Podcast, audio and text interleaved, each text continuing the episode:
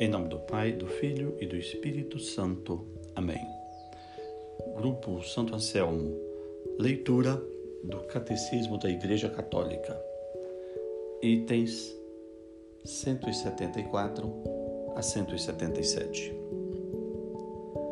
Pois, se no mundo as línguas diferem, o conteúdo da tradição é uno e idêntico. Nem as igrejas estabelecidas na Germânia têm outra fé ou outra tradição.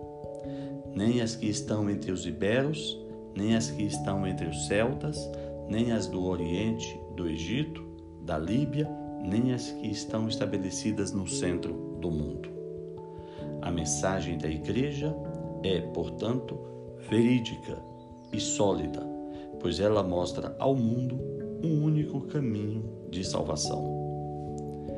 Esta fé que recebemos da Igreja, nós aguardamos cuidadosamente, pois, sem cessar, sob a ação do Espírito de Deus, como um depósito de grande valor contido em um vaso precioso, ela rejuvenesce e faz rejuvenescer o próprio vaso que a contém.